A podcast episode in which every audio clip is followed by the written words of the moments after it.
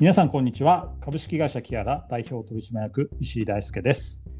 毎回素敵なゲストをお招きしてお話ししているこのポッドキャスティング。今日も、えー、弊社のマーケティング担当のあかねさんに来てもらいました。こんにちは。こんにちは。よろしくお願いします。よろしくお願いしますえー、今日はですね弊社が、えー、2016年からやっている機械学習人工知能のハッカソンコミュニティチーム AI についてお話をしたいと思います。まず画面シェアしながらですねあかねさんからいろいろ質問を。まあ、これね、あの全然こう知らない人に向けていろいろ説明する、かつ今、画面シェア、えー、ポッドキャスティングなんでできないということで、はい。えー、いろいろ、はい、あの聞いていただければなと思います。はい、よろしくお願いします。お願いしますまずあの、ごめんなさい、チーム AI とは何ぞやっていうところをちょっと教えていただいてもいいんですか、こうどういうことをやってるのかなとか、あまり想像がつかないんですけど。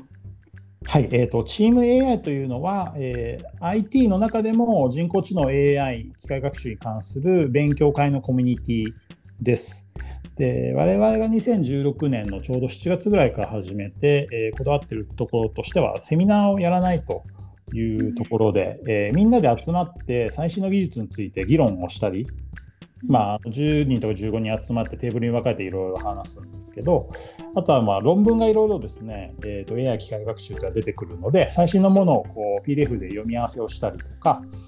えー、あと、カグルっていうですね、データが格納されてて、実際にダウンロードしてて AI を作れるっていうプラットフォームがあるんですけれども、これをグループワークでみんなで解くというのを2016年からやってきました。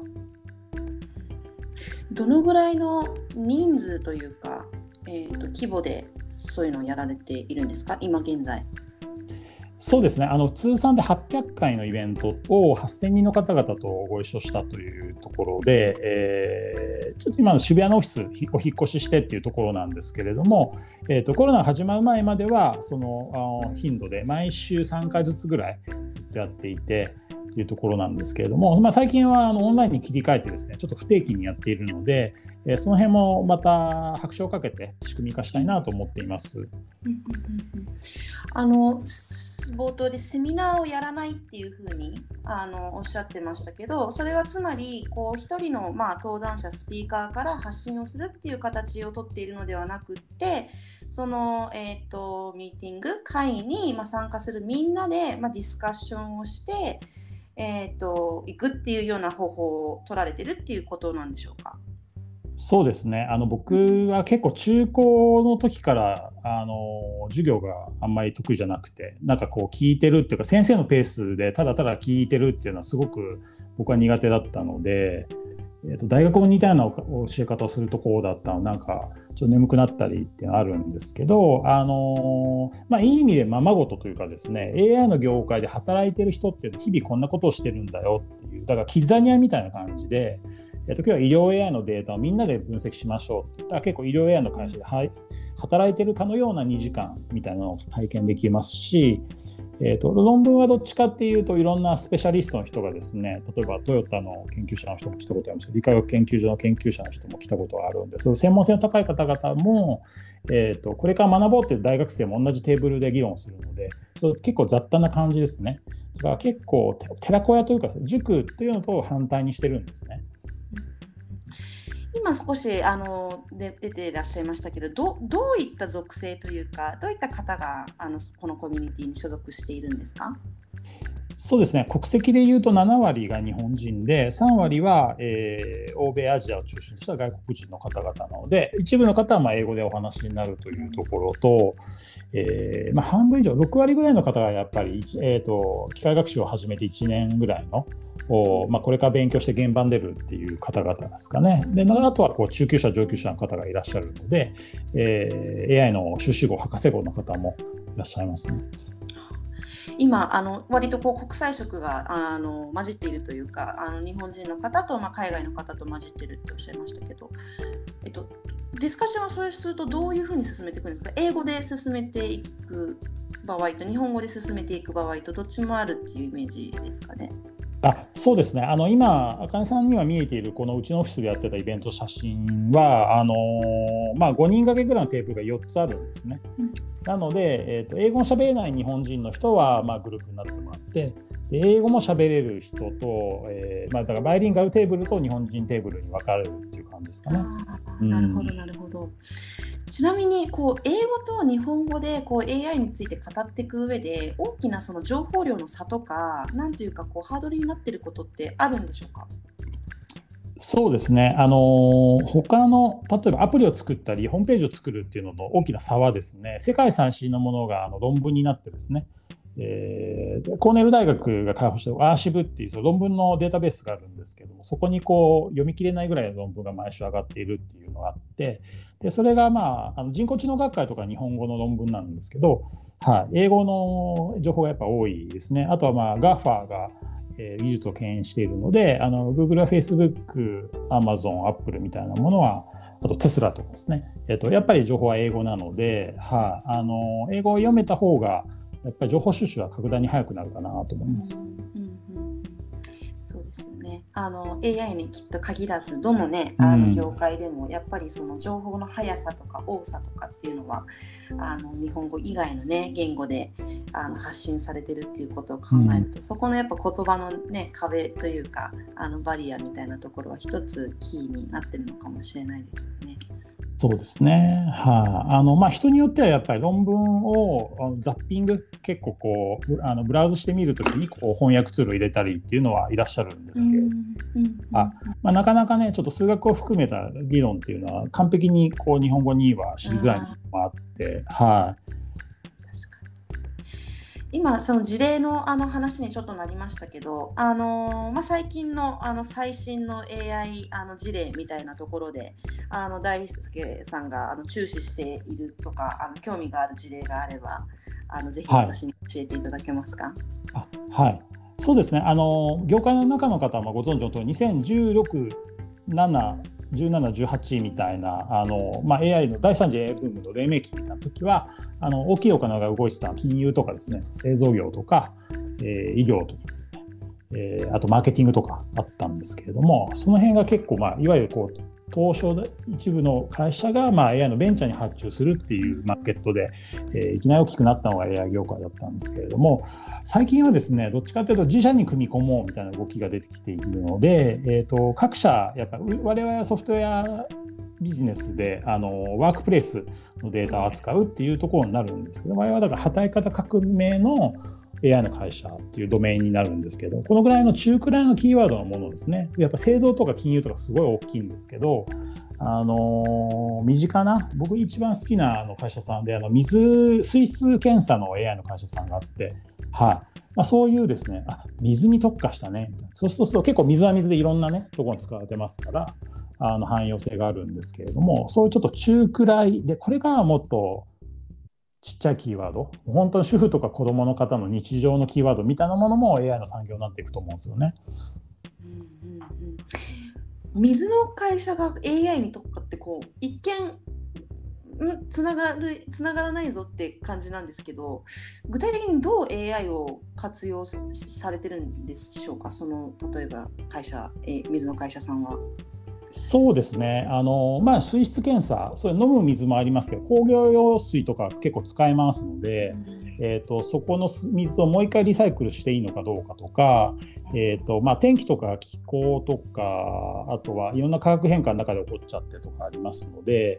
えー、そこが、まあ、使うレベルなのかどうかっていうところは、その上からカメラでもいいですし、温度とかでもいいんですけど、あの今、センサーもすごいいっぱいあるんでね。あのものすごい細かいデータが取れるようになっていてでそれをね例えば人間がこの水使えるのかなって2時間考えても分かんないんですよね。見てても、はい、だから職人の勘みたいなものをリプレイスっていうところですね。ああ、なるほどなるほど。なんか今の話でいくと例えばにこうパッと考えると日本のこう産業とかこう職人文化みたいなところってなかなかこうあの伝承が難しいとかって言われていたりだとか特にまあ少子高齢化でこう次の担い手がいないみたいな問題が多分ねどこのあの産業でもあると思うんですけど、うん、おそらくそういった問題ももしかしたらあのいろいろなその情報っていうものをデータ化してそれがテクノロジーでこう伝承できていくみたいな未来ももしかしたら近いもしくはもう導入されていたりするんでしょうか？昨今の事例では。そうですね、まあ、あらゆる職人が、まああの、まあ、こう年齢っていうよりは各社やっぱ採用に困ってますし例えば製造業だったらいろんな工場で外国人の方が働いてらっしゃるっていうのはご存知の通りなんですけれども、まあ、そのようになんか人がいないみたいなのはどこの産業でもあるので、えー、その中でも職人っていうのは結構ブラックボックス化しやすくてですね。じゃあなんかこう工場の中心人物が明日交通事故で死んじゃったらどうするんだみたいなのってすごくあるので、えー、かつねやっぱり人間がやってると疲れたりとかあのなんだかんだ誤差が発生したりもするのでなんかこうマニュアルごと AI にやらせようっていうのは、ね、もちろんあかねさんのいらっしゃった演劇の業界にもあってもいいとは思うんですけどね。こんなこういう演技だから演技の採点をしてくれる AI とかね。はい、うん確かに、あのー、以前ですねあの小さな劇団を経営しているあの方とお話をした時に、うん、あのやっぱりその職人業界で起きていることと同じことが、まあ、演劇業界でも起きていると。というのがその技であるとか、まあ、演劇も演劇論っていう、まあ、ちゃんとした、まあ、メソッドみたいなものが各分野であってそれをこう今まではあの見て覚えろと。背中見て覚えろみたいなやっぱり風潮がねあの演劇業界は芸事なんであったみたいなんですけどもう本当にどんどんどんどんそういう風にできる人も少なくなっているしこのままだとある一定のメソッドが消えてなくなってしまうみたいなことが起こり得るみたいな話もしていたので、うん、なんかそこにねこうなかなかこう芸術人が表現するものと AI ってなかなか結びつきそうであの結びつかないなんてイメージ私も持ってましたけど、うん、今のお話をね聞くともしかしたらその伝承っていう形でこう活用するとかっていうことはなんか近い未来必要になってきそうだなってちょっと思いました。そうですねあの、うん、演劇で多分やったやるんだったら3軸4軸ぐらいになるかもしれないんですけど例えば声の通る声っていうのはまず結構パターン化できるはずなのと、えっと、感情が上手に表現できるてる声っていうのも多分パターン化できるのと表情とかも結構あると思いますし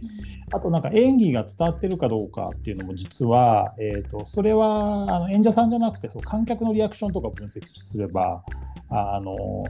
A っていう演技に対して B っていうリアクションがあってっていうところどっちかというと B の方をあの分析していくと A を磨けるみたいな感じになると思うんですよね。うんなんかそこには何というか感動の方程式みたいなのがきっと存在しているんだろうなっていうね、うん、あのそれは映画とかではもはやもう検証されてることですし、うん、演劇界でもあのある程度こうこういうものには人は感動するっていうこう不分率のようなものってあるにはあるんですけど、うん、それがもっともっとデータ化されるとねそうですね。あの一応ハリウッドには映画のパイロット版が上がってきた時にモニターさん10人ぐらい見た時のこう汗とか心拍数とか目の動きとかをあの計測する AI の商品が出てきてるんですね。うん。なんかそう考えると AI というものが何ていうか何なんですかね。その今こう脳の動きって本当に10%ぐらいしかまだ解明されてないなんて言われてますけど、うん、なんかそのデータと組み合わせることによってこう本当に今まで解明できてない人の感情の動きとか揺らぎみたいなものが分かってくる未来が来るかもっていうことですかね。そうですね結構ビデオの解析とかで出てきてるのは嘘発見器の研究とかですね。政治家のデータとか使われてるんですけどなんかえー、の A って言ってるけど心の中 B じゃないかみたいなのって結構あると思うんですけどね。うん、楽しみなようなちょっと怖いようなねそこがこう突き詰めていくとあんまりあんまり乱用するとねあの結構こう芸能界の方とかも公の人は大丈夫なんですよ。なんか隠し撮りされたものとかはね非常に気持ち悪いと思いますし面白い事例面白い事例としてはこう本当に東京大学やった研究なんですけどあの日銀の黒田総裁という方が結構多分四半期に1回ぐらい経済の発表されるんですけれどもあれが本当なのかどうかっていうことを分析する顔の分析があって結構面白い論 へえでも本当にねなんか